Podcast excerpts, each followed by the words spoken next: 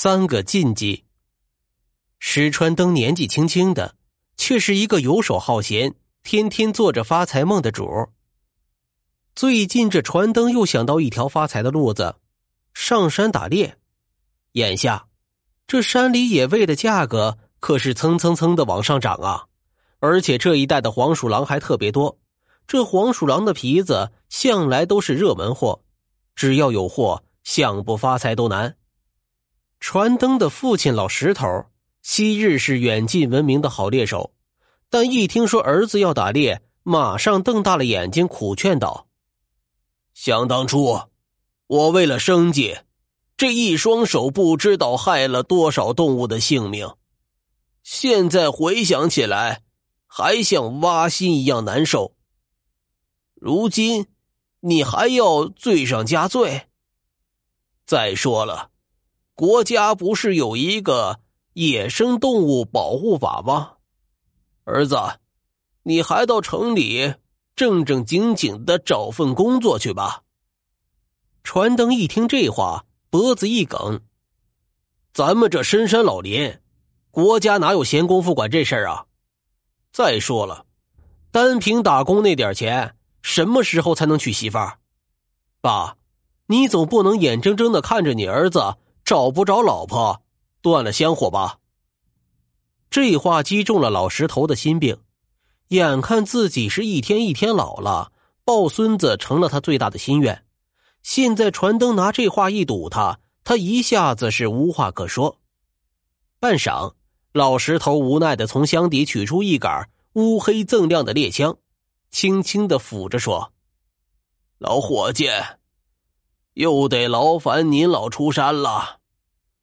儿子，现在起你就是一个猎手，有些规矩你一定要牢记。幼兽和怀孕的母兽，你不能打。还有。”对任何野兽，都不能赶尽杀绝，记得吗？传灯接过那沉甸甸的枪，不禁是心花怒放，嘴里打滚似的说：“我知道，我知道，哎呀，我知道啊！从小你就说过几百遍了。”谁知老石头的脸色却越发凝重。你听我把话说完。当年我开始打猎的时候。你爷爷曾经嘱咐过我三个禁忌，一代传一代，现在我也要传给你。这第一个，递送刀剑利器的时候，一定要把刀尖朝向自己。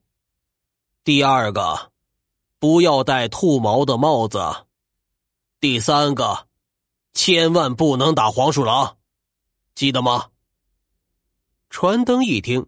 失声大笑起来，哎呀，我的天哪！爸爸，现在都什么年代了，还弄这些神神叨叨的东西？你说不打黄鼠狼，你还不如不让我打猎呢。我打猎就是冲着黄鼠狼的皮子去的。老石头一听，脸色一变：“你可不要太大意！我听你爷爷说，这世上动物中就属黄鼠狼的灵性最大。”所以啊，万不得已，你要非要打黄鼠狼，你必须在掏黄鼠狼的洞时，跪下一条腿，表示尊敬。这样一来，黄鼠狼就不会怪你了。传灯笑的眼泪都出来了。哎呦，我的天哪，还跪下一条腿？你这不是哄小孩玩呢吗？见传灯还是一副不以为然的样子，老石头忧虑的摇了摇头。很快呀，传灯喊了一个叫石小二的同伴好友，全副武装的进了山。日子一天一天的过去，他们每天都打到好多的野味，钞票就像流水一样哗啦哗啦的流进口袋里，两人都快活极了。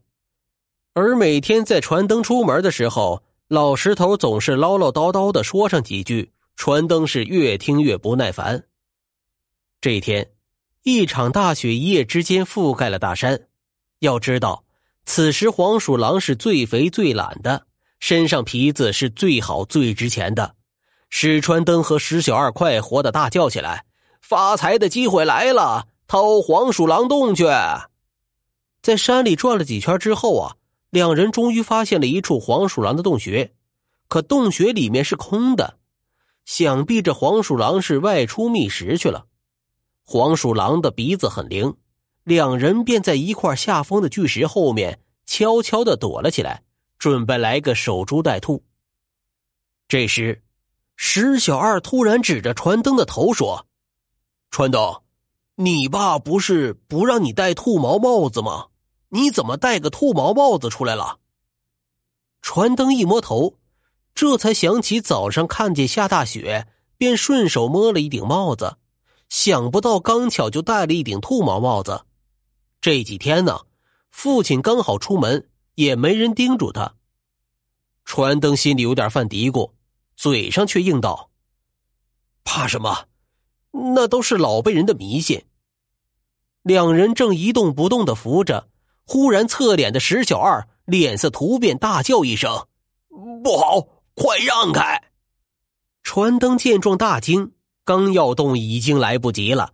只听头顶是风声四起，血沫横飞，他本能的一低头，只听唰的一声，头皮一阵寒冷，疼痛随时。急剧传来，传灯一摸头，没摸到帽子，却摸到一手血。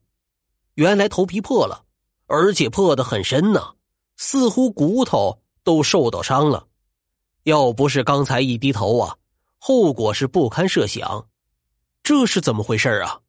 他忍痛转头望去，只见一只巨大的金雕正用那钢钩似的爪子抓着他的帽子，越飞越远。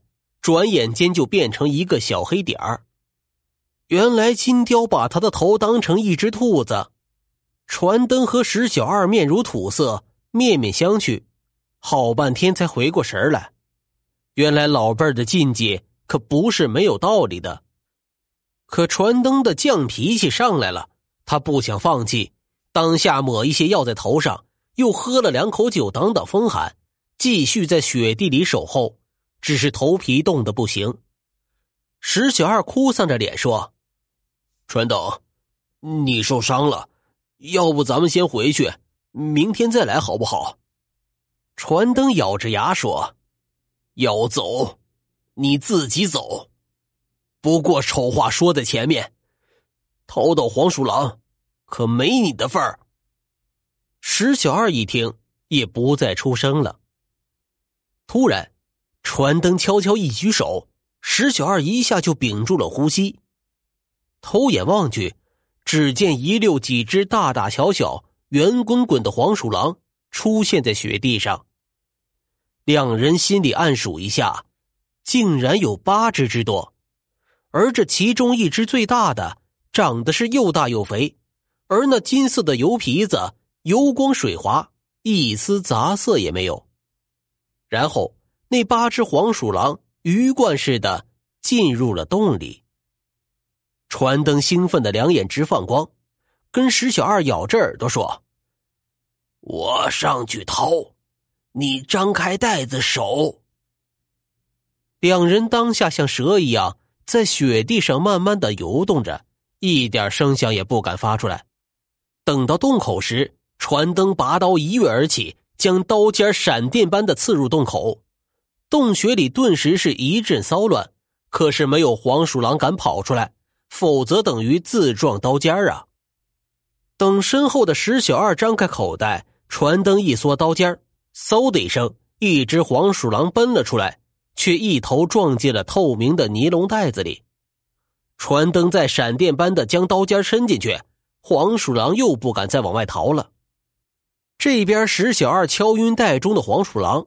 捆住四蹄之后，又张开袋子，传灯再次如法炮制，一时黄鼠狼是捉了一只又一只，两人快活的放声大笑啊！当捉住第七只的时候，他们停了下来。原来那只最肥最大的黄鼠狼似乎反应过来了，它怎么也不肯出来，而这张皮子最起码值几百块钱。传灯等了一会儿。有点不耐烦了，着急的说：“快，把我套子给我拿来。传灯带了扎在杆子上的尼龙套子，这个套子是专门来对付这种狡猾的畜生的。石小二连忙递过套子，传灯又说：“给，把刀拿去。”为了防止大黄鼠狼趁机溜出来，传灯一边把套子伸进洞里，一边头也不回的递过长刀。谁知慌忙中竟然出错，他忘记了父亲教给他的禁忌。竟然把刀尖指向了石小二。此时的石小二正在手忙脚乱的捆着一只打晕过去的黄鼠狼，当下头也不回的伸手就接刀，只听啊的一声，石小二的手被递过来的刀尖给戳伤了，一时是鲜血直流，疼得他捂住伤口直吸冷气呀。就在这时，那只被打晕的黄鼠狼恰好醒了过来。从雪地里一下蹦了起来，一溜烟的跑了。本来刚才被金雕抓了头，传灯的心里就心生畏惧，所以掏黄鼠狼洞的时候啊，他一直没忘记跪着一条腿。这回见伤了石小二，又丢了一张大皮子，顿时是火冒三丈。他把尼龙套使劲往里捅，发狠一定要逮住这只最大的黄鼠狼。很快，尼龙套子缠住了那只大黄鼠狼，那家伙拼命的叫着、挣扎着，船灯使劲的往外拽着，可怎么也拽不出来。石小二的手也伤得不轻，半分力气也使不出来，也帮不上忙。船灯是一时火起，便把跪着的一条腿给直了起来，弯着腰正要发力往外拽。就在这时，屁股上突然有人一撞，那劲儿可大了。船灯也站不住，就往前一扑，眼前是一道深沟啊！船灯是一声惊叫，掉了下去。也不知道过了多久，船灯醒了过来，发现自己躺在医院里，突然感觉一阵剧痛从右腿袭来，再一看呢，腿上打着厚厚的石膏。从此以后啊，船灯的一条右腿。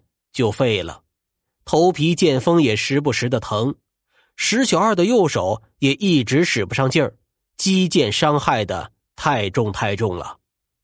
让传灯纳闷的是，撞他下深沟的人到底是谁呀？石小二告诉他，撞他下沟的不是人，而是那个逃走的黄鼠狼。他看见石小二在一旁只顾包扎伤口。便一头狠狠的撞向船灯的屁股，而当时船灯正好直起了腿，他要是一条腿始终是跪着的，黄鼠狼根本就撞不动他。原来这老辈儿的三个禁忌都是有道理的，这里面其实蕴含了生活的智慧。船灯现在明白了，可惜这明白的代价也太大了。